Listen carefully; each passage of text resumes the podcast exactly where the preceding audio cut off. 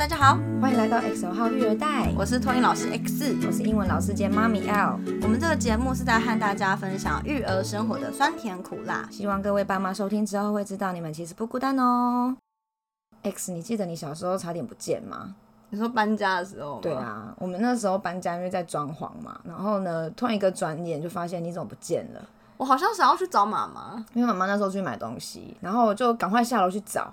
那你为什么知道我在外面？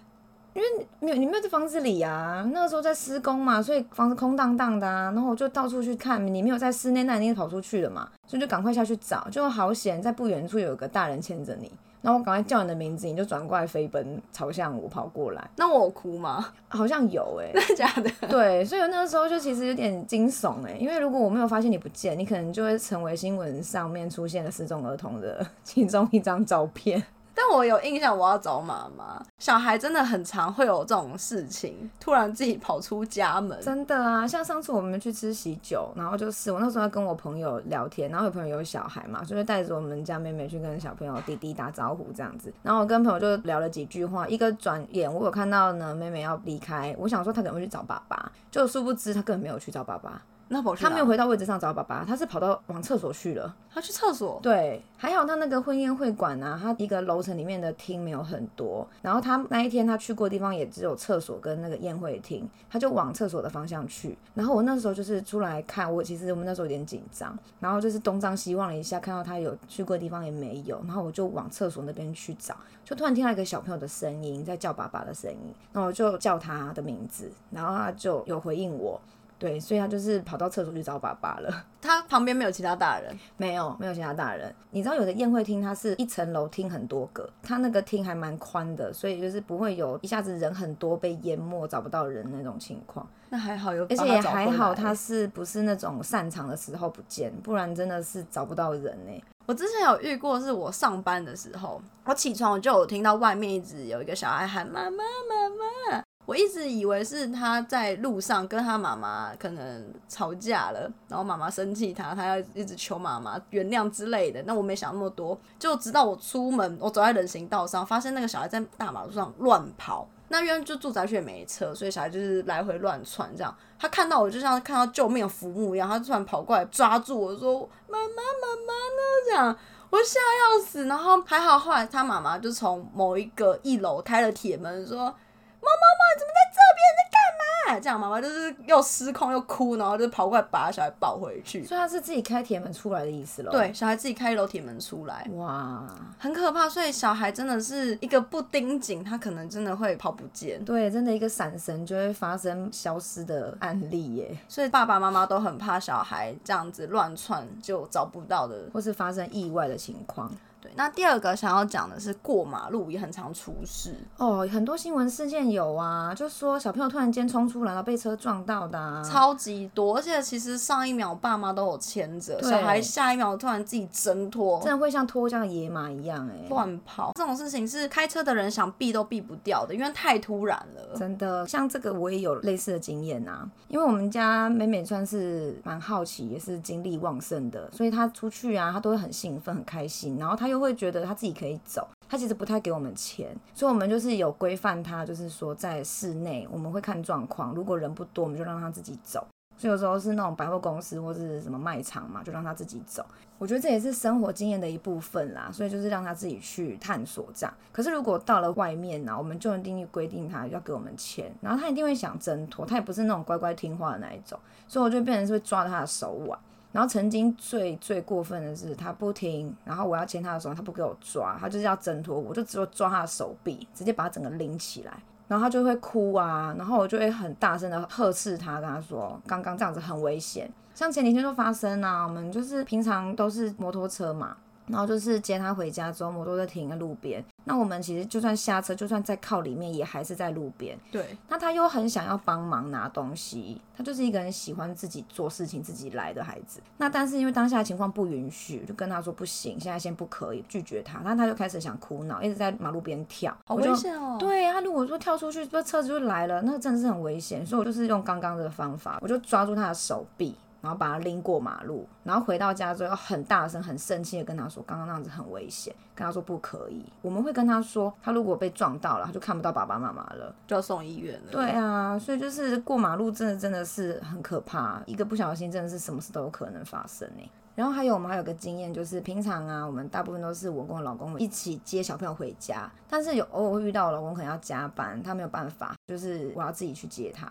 然后呢，我老公又特别的担心的比较多，因为他会怕说，如果我们遇到坏人怎么办？然后他觉得说，如果遇到坏人，他觉得我很弱，坏人是随便都可以把小孩抓走，我一定追不上他，一定追不到，难免会担心啦。所以他就是会跟我讲说，我自己接他的时候，我一定要用背巾背着，因为他觉得这样子小孩才不会被人家抓走。对，因为他这样歹徒觉得你这个一个大人背着一个小孩是累赘，就不会找我们下手。虽然说背巾可以使用的体重是在二十公斤，可是他现在也三岁了，我要背着他，有时候我自己行走也不是很方便。而且你知道，背着小孩在前面呢，其实看不到前面的视线，会被挡住。哦，有一点。对，所以如果我需要，比如上下楼梯，就真的要更小心，我看不到前面的楼梯。我之前就有发生过，如果背着他走路，然后呢，因为那天刚好下雨，要准备过没有车的巷子口，我就左右看没有车，我只注意看没有车。我没有注意到旁边有路人，我要过的时候，路人就撞上来了。天哪！然后我那个时候就脱口出啊，对不起，对不起，我看不到。但是我不知道对方是怎么想的，他可能觉得说你眼睛有问题吗？你有事吗？我这么大一个人怎么没看到？我不知道对方怎么想，可是我真的看不到。可是这难免呢，因为有时候你的注意力就是没有集中在那上面。我只顾着看有没有车，然后就没有注意到有没有人。对，然后所以这边也可以跟大家分享，就是如果你看到有人推着推车，或是抱着小孩，或是背着背巾，你不要以为他是大人，他的视线是正常，他其实视线不正常，因为他的专注力可能是在有没有车，或是左边右边，然后他看不到那么多东西。像我以前有个同事啊，他带小孩出门前都会跟小孩约法三章，说绝对不可以放开妈妈的手。如果你放开妈妈的手的话，下次就不带你出来玩。结果有一次他到一个没去过的地方，小孩就很兴奋。到了之后，小孩马上放手，砰就跑不见了。我同事找了超久，最后又找回来。结束带回家后，把小孩关厕所。为什么要关厕所？因为就生气呀，就骂他，教训他。那他有学到教训吗？后来有一次写作文的主题是我的妈妈，就小孩写说我的妈妈是怪兽，因为妈妈生气起来很可怕。可是真的是为了安全呐，这真的没有办法哎。对啊，所以说小孩要记得叮咛他们，不可以做什么事情，要一直耳提面命的讲，因为这些事情、这些意外是随时都会发生的，一个眨眼就发生了。那 L，你会在意妹妹在餐厅乱跑乱跳吗？会啊，会担心她影响别人啊。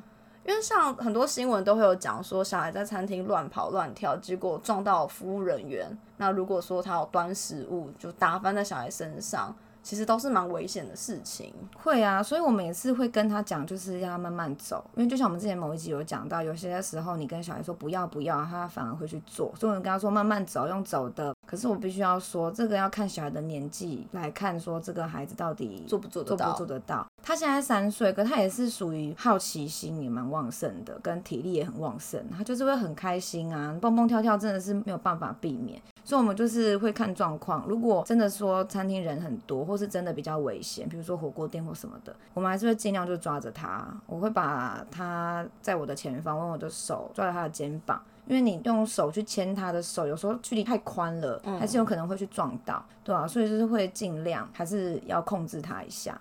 因为像我自己在外面用餐的时候，确实还是蛮常看到爸妈顾着划手机，没在管小孩子的行为。或是只会用嘴巴去阻止小孩，但是不会身体力行的。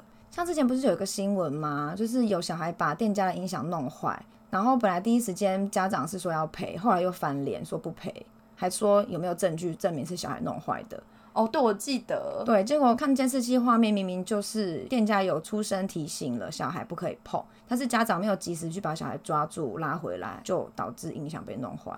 像这种店家有放标示警语说不可以摸东西的，小孩一定看不懂。所以大人才更要提醒啊，或是说要规范好他不能去摸啊，要管住小孩的行动。对啊，像我自己就很怕，就是有时候参观或者是什么，有一些可爱的公仔或者雕像或什么的，小孩都很好奇，会想去摸嘛。都很怕他弄破。我都很怕弄的话，我因为我都会注意看一下，说有没有写“请勿触碰”或是“请勿攀爬”之类的，我都会去看有没有这种标语。然后有的话，我一定会规范他不可以摸，我都会跟他说，老板有说这个不可以摸，不可以做，不可以怎么样，就是会跟小孩说啊，因为小孩不知道或者他看不懂字嘛，一定要大人去提醒啊。我觉得很多人会拿小孩不懂事，你为什么要计较这么多，还是为什么要怎么样怎么样？我都觉得这个很不合逻辑，因为小孩不懂，所以更要大人去引教导，会啊对，所以我就觉得有时候不是说小孩不懂就当做没事的理由、欸。对，啊，真的不能，因为照理说小孩不懂事，那但是就是他的监护人，他的身边的大人要负责，不是吗？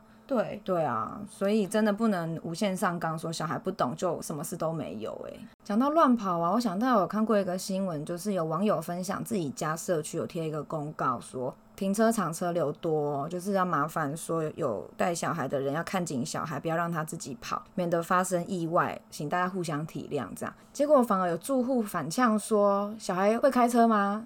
那应该是要请开车的人小心吧。”可是小孩也要小心啊。对啊，所以说我觉得这种情况应该是带着小孩的家长要小心，当然开车的人、骑车的人本来就要注意路况，这也是要减速慢行，对，这是互相的吧？可是怎么会反击说应该是开车人要小心？我觉得带小孩的人也要小心啊。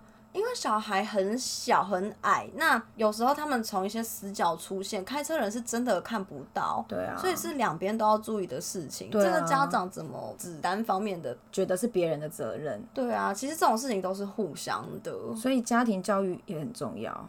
像我还有看到一个新闻是，有一个小学年纪的小孩到一家冰店，擅自开冰店挖冰。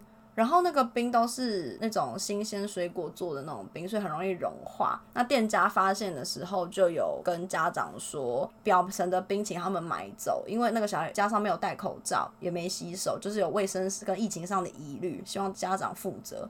就那家长竟然对他们说：“你也没说不能自己挖。”然后就拍拍屁股走人了。啊，我就觉得这个很傻眼。那我也没说你可以摸啊。